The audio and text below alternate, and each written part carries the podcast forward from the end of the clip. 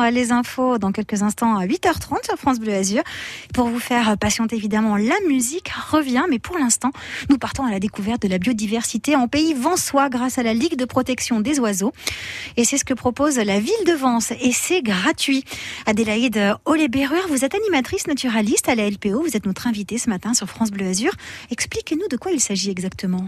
Oui, c'est exactement ça. Euh, chaque jeudi de l'été, la ville de Vence et la LPO proposent une sortie nature. Et donc chaque semaine a un thème différent. Donc euh, par exemple, la semaine prochaine, ce sera sur les hirondelles et les martinets. Nous irons nous balader dans le centre-ville historique, puisque ces espèces sont leur nid sous les toits.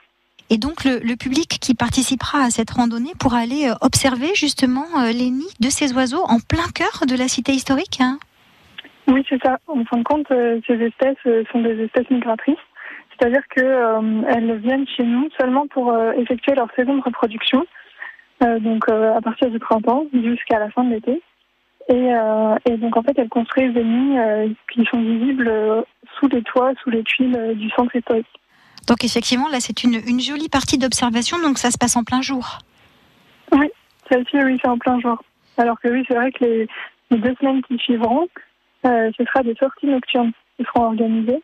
Donc avec, euh, pour la semaine prochaine, euh, une sortie au nord de la commune, sur le parc naturel départemental du Plan des Neuves. Et là, nous essaierons euh, d'écouter le chant particulier d'une espèce d'oiseau nocturne qui s'appelle l'engoulevent d'Europe. Et, et, enfin, le dernier jeudi du mois d'août, ce seront les chauves-souris qui seront à l'honneur. D'ailleurs, nous fêtons cette année la 24e édition de la Nuit internationale de la chauve-souris. Et lors de cette balade, nous descendrons dans la forêt qui longe le, le Malvent pour discuter de cet animal, en observer et même les écouter. Il y a beaucoup de variétés de chauves-souris ici? Euh, oui, en région de PACA, on en a beaucoup et euh, dans les Alpes-Maritimes en particulier, on a, on a, environ 30 espèces. Oui, donc il y a de quoi effectivement euh, aiguiser euh, l'appétit des gens qui aiment euh, observer justement tous ces oiseaux. Alors, on peut s'inscrire hein, évidemment pour participer aux balades, mais surtout c'est gratuit.